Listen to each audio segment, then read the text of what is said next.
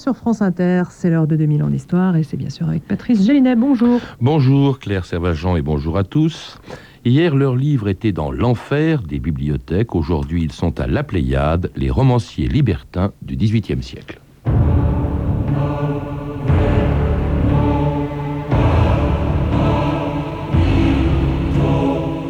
Avec le libertinage, on est dédommagé de la perte de son innocence par la perte de ses préjugés. Diderot.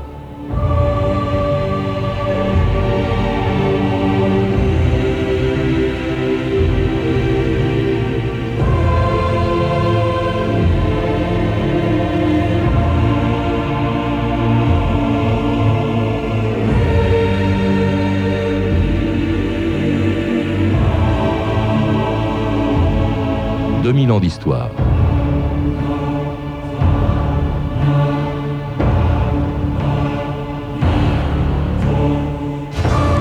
Parce qu'ils confondaient la liberté et la licence, on les appelait les libertins. Ils s'appelaient Crébillon, Gervaise de la Touche, Boyer d'Argence, Pigot Lebrun ou Lamorlière.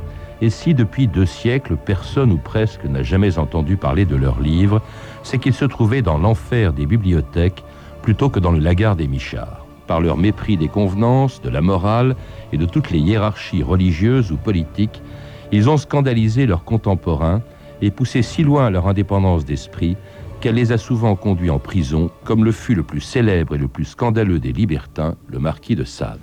Tu écris beaucoup. Tu es homme de lettres, dis-tu. Connais-tu ce livre? Le débouché dans plusieurs martinets, en seul point à pointe de fer, qui me fait frémir. C'est l'apologie du crime, de la débauche la plus bestiale, de l'athéisme. Une rumeur insistante veut que tu en sois l'auteur. Oui, j'ai été libertin. Oui, tout ce qu'on peut concevoir dans ce genre-là, je l'ai fait. Je ne suis pas un meurtrier. Je n'ai jamais bien fait la différence entre la tête et le corps.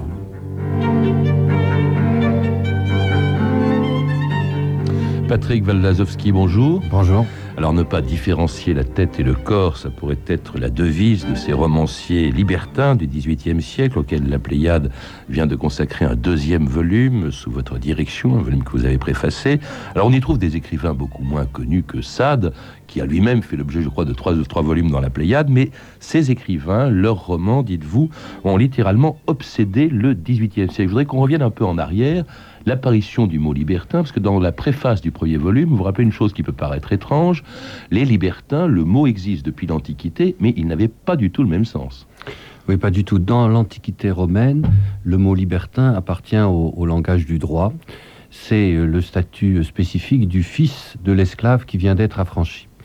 Donc, euh, très vite, le mot évolue d'abord parce qu'on ne distingue plus le statut du fils et du père, euh, on simplifie en les appelant libertins euh, l'un et l'autre, et le mot entre donc dans notre culture à travers la traduction des textes romains, qu'il s'agisse de textes de loi, qu'il s'agisse de textes de romanesques éventuellement, de récits, dans lesquels donc apparaît le statut de, de l'esclave affranchi. Alors, le mot libertin va encore évoluer sans encore devenir le libertin du XVIIIe siècle dont on va parler, il a une connotation plutôt péjorative, par exemple au moment de la Réforme, euh, une connotation religieuse. Le libertin, c'est celui, au fond, euh, qui conteste le dogme religieux. Calvin, par exemple, dit que c'est une secte abominable qui, existait, je crois, en Flandre, et inversement, je crois que pour les catholiques, le libertin, c'était finalement le protestant.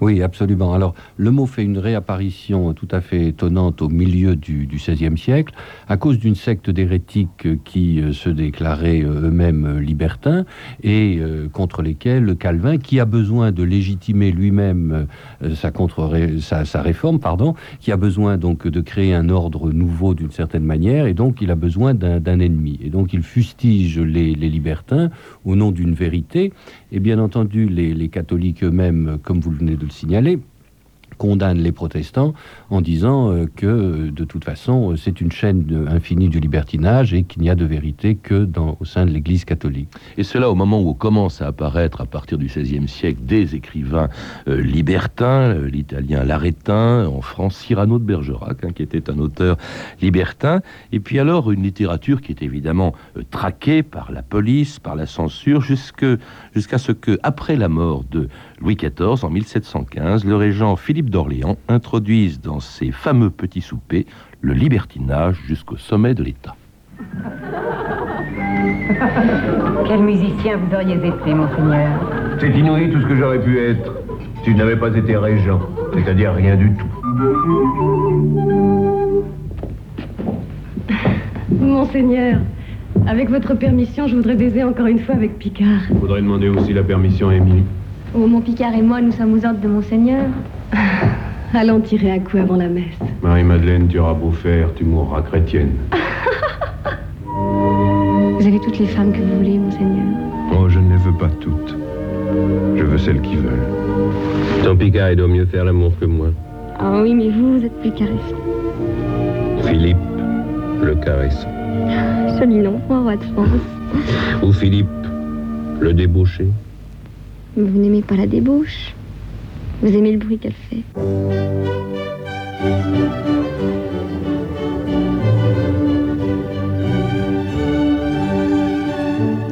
On écoute l'air du Régent, composé par Philippe d'Orléans, qui était plus connu, je crois, que pour ses orgies euh, libertines que pour ses talents de, musicien. À quoi correspond cette espèce de relâchement des, des mœurs euh, euh, qui se produit au début du XVIIIe siècle, qui a été l'âge d'or, au fond, des romanciers libertins, Patrick Wallazowski Alors, il est évident qu'il y a une réaction à la mort de Louis XIV. la fin du règne de Louis XIV, c'est une longue agonie, d'une certaine façon, d'un pouvoir qui est redevenu oppressant, euh, qui, a, qui s'est recouvert d'hypocrisie, qui a donc jusqu'à la, jusqu'à la mort du roi. Avec les euh, dévots hein, qui avaient pris le pouvoir absolument, hein, absolument, et pour chasser les libertins. Absolument, et pour chasser les jansénistes, et qui étaient revenus donc sur vraiment une, orthodoxie de, de, la religion et une de ses applications les plus violentes. Et donc il y a une vraie, vraie réaction.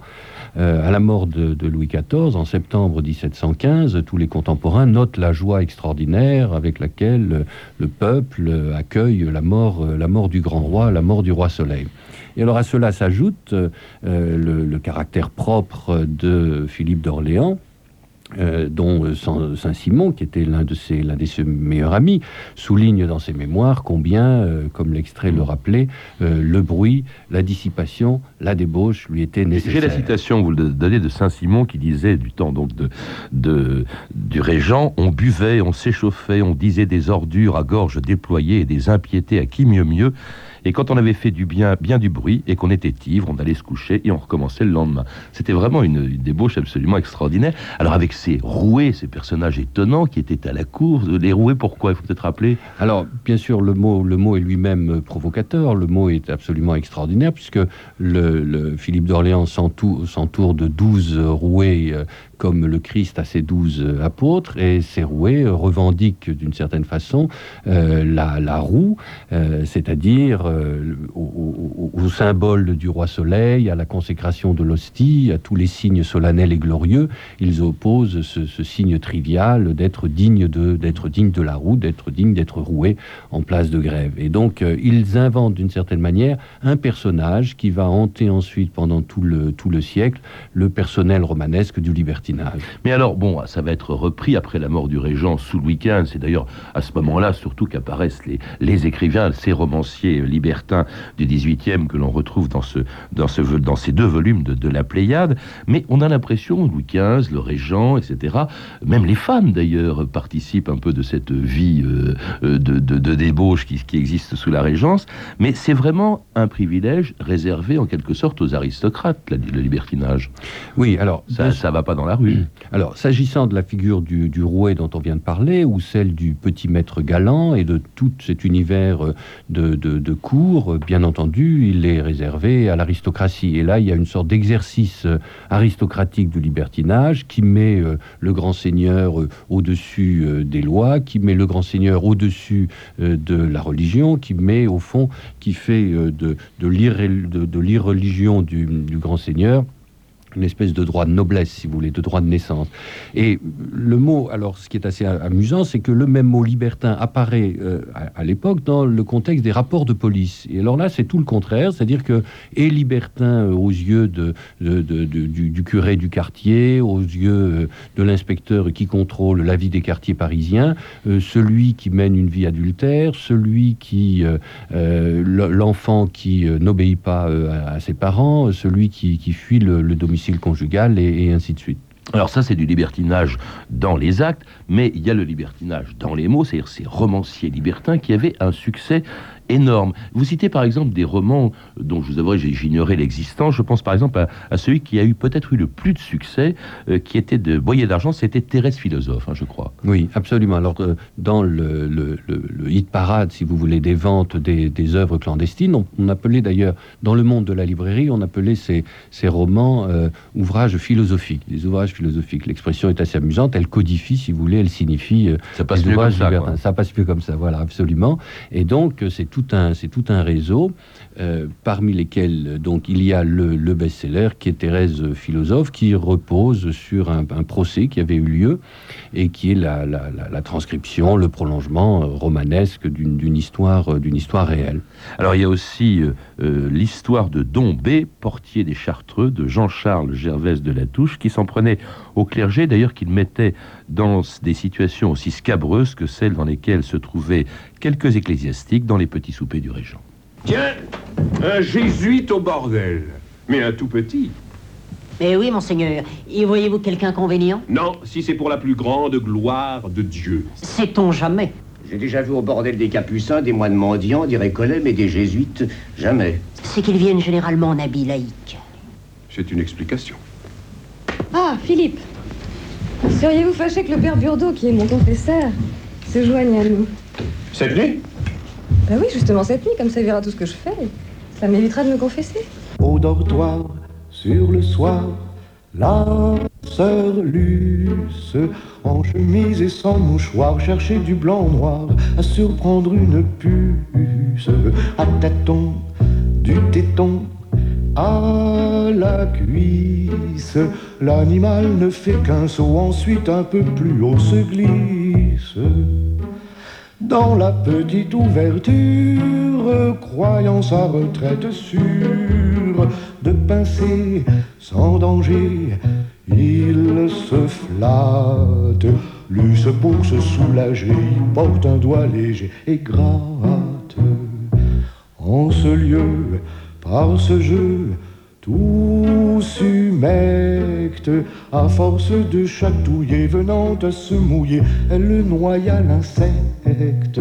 Mais enfin, ce lutin qui rend l'âme veut faire un dernier effort, lui se grattant plus fort ce pas.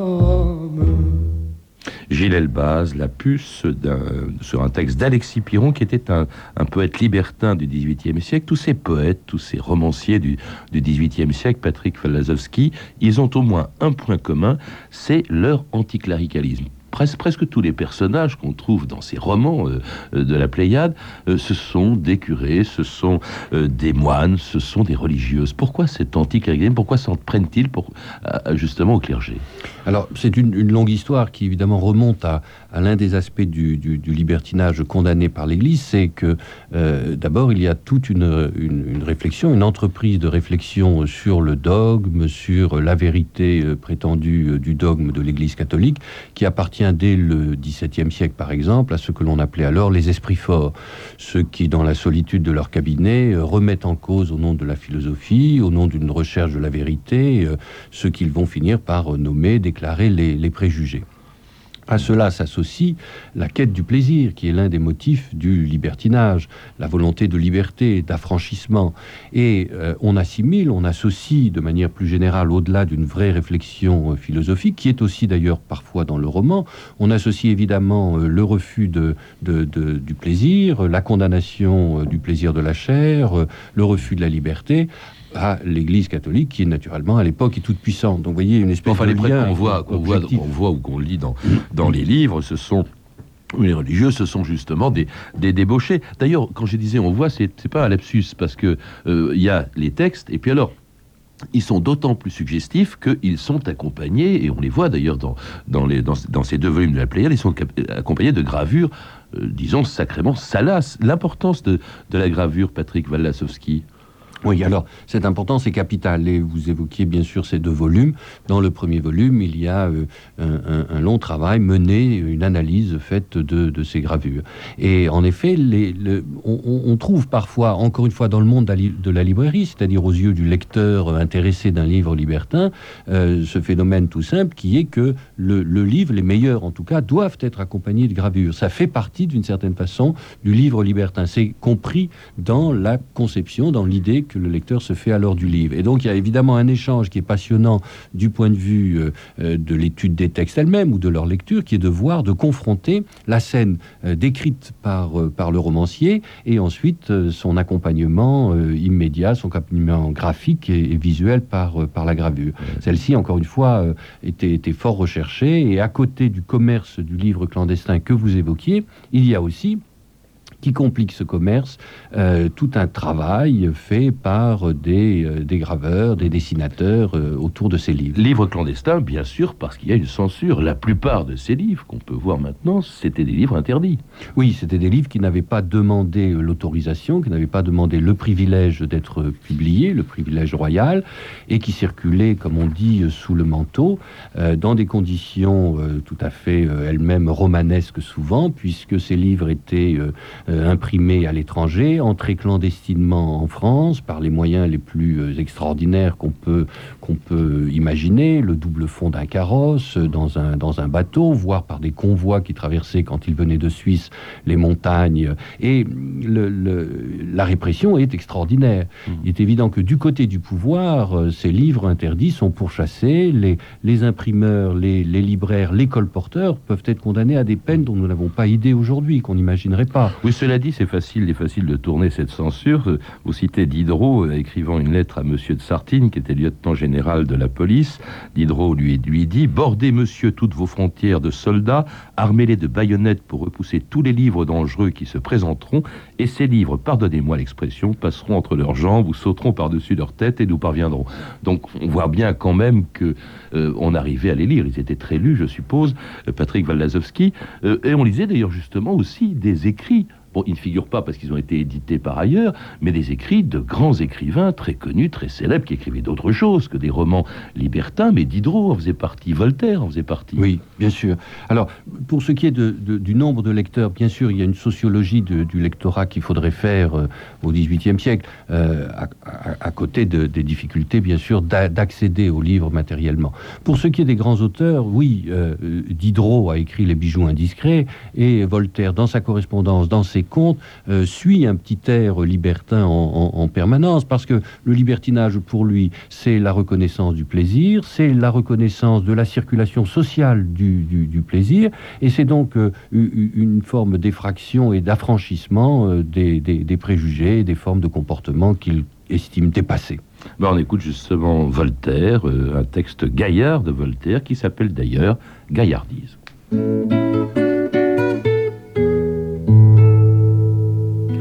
Je cherche un petit bois touffu que vous portez à maintes, qui couvre s'il n'est pas tondu un petit labyrinthe.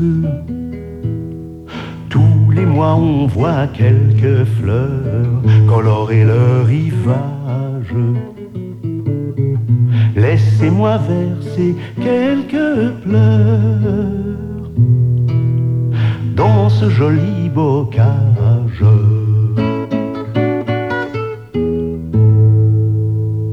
Quoi, vous craignez l'événement de l'amour mystère?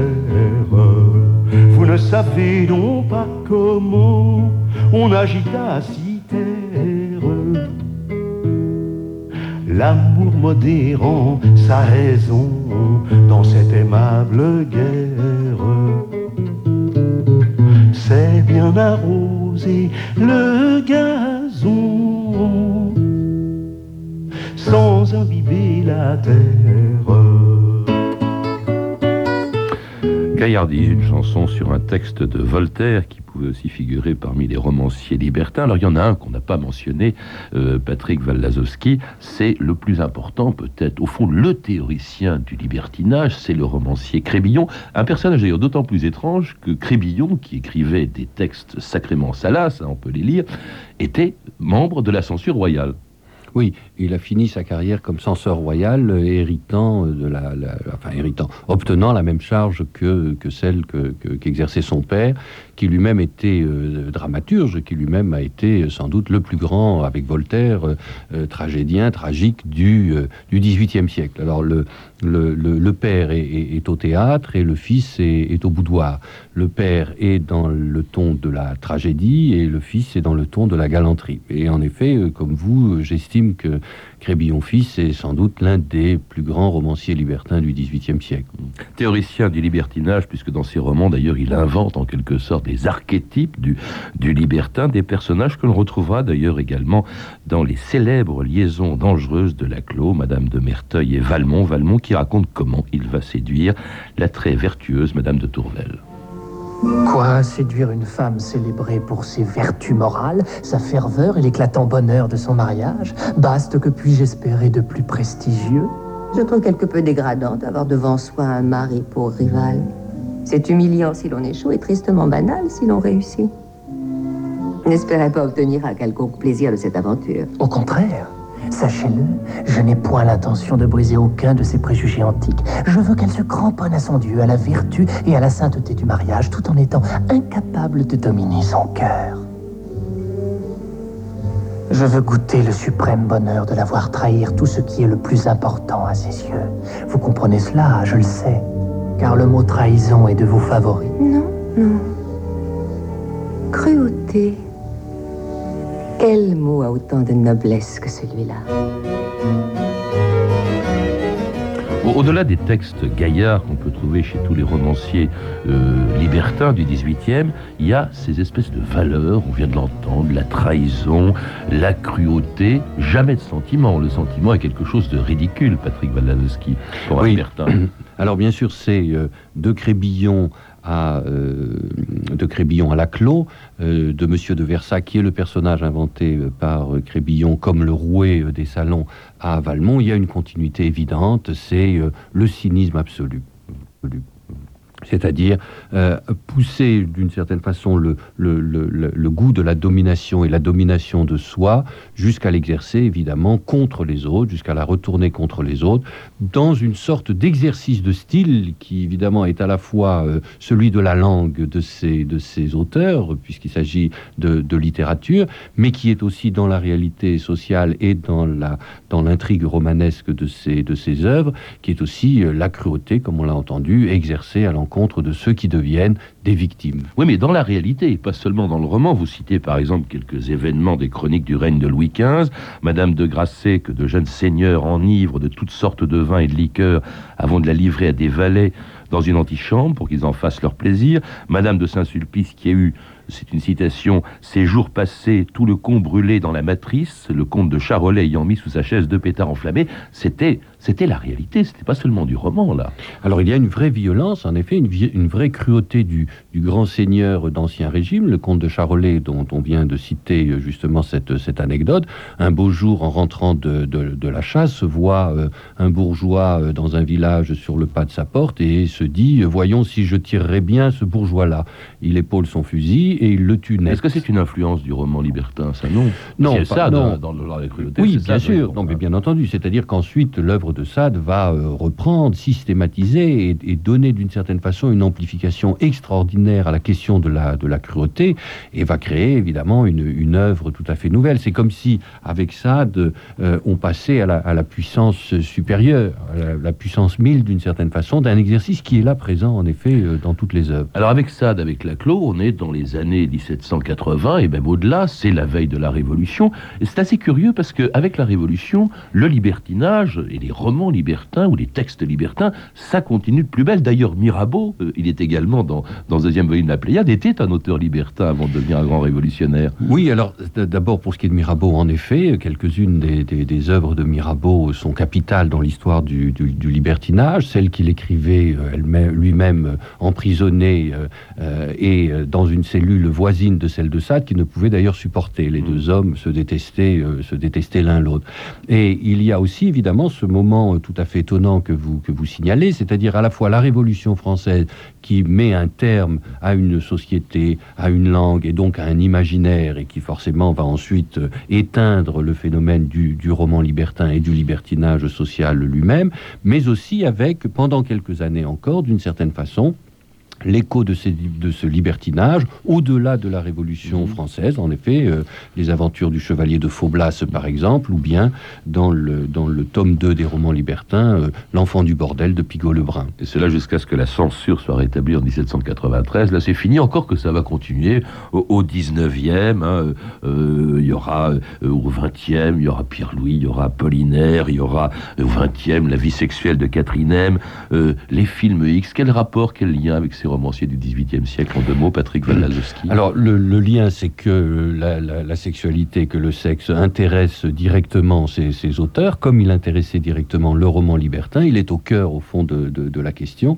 Et à travers toutes les, les mutations qui sont des mutations de langue, qui sont des mutations sociales, des mutations d'imaginaire, on retrouve cet intérêt fondamental et affiché comme tel, c'est ça l'intérêt, bien sûr, le, de dire que immédiatement ce qui intéresse la partie, comme disent les joueurs de cartes, eh bien en l'occurrence c'est la sexualité.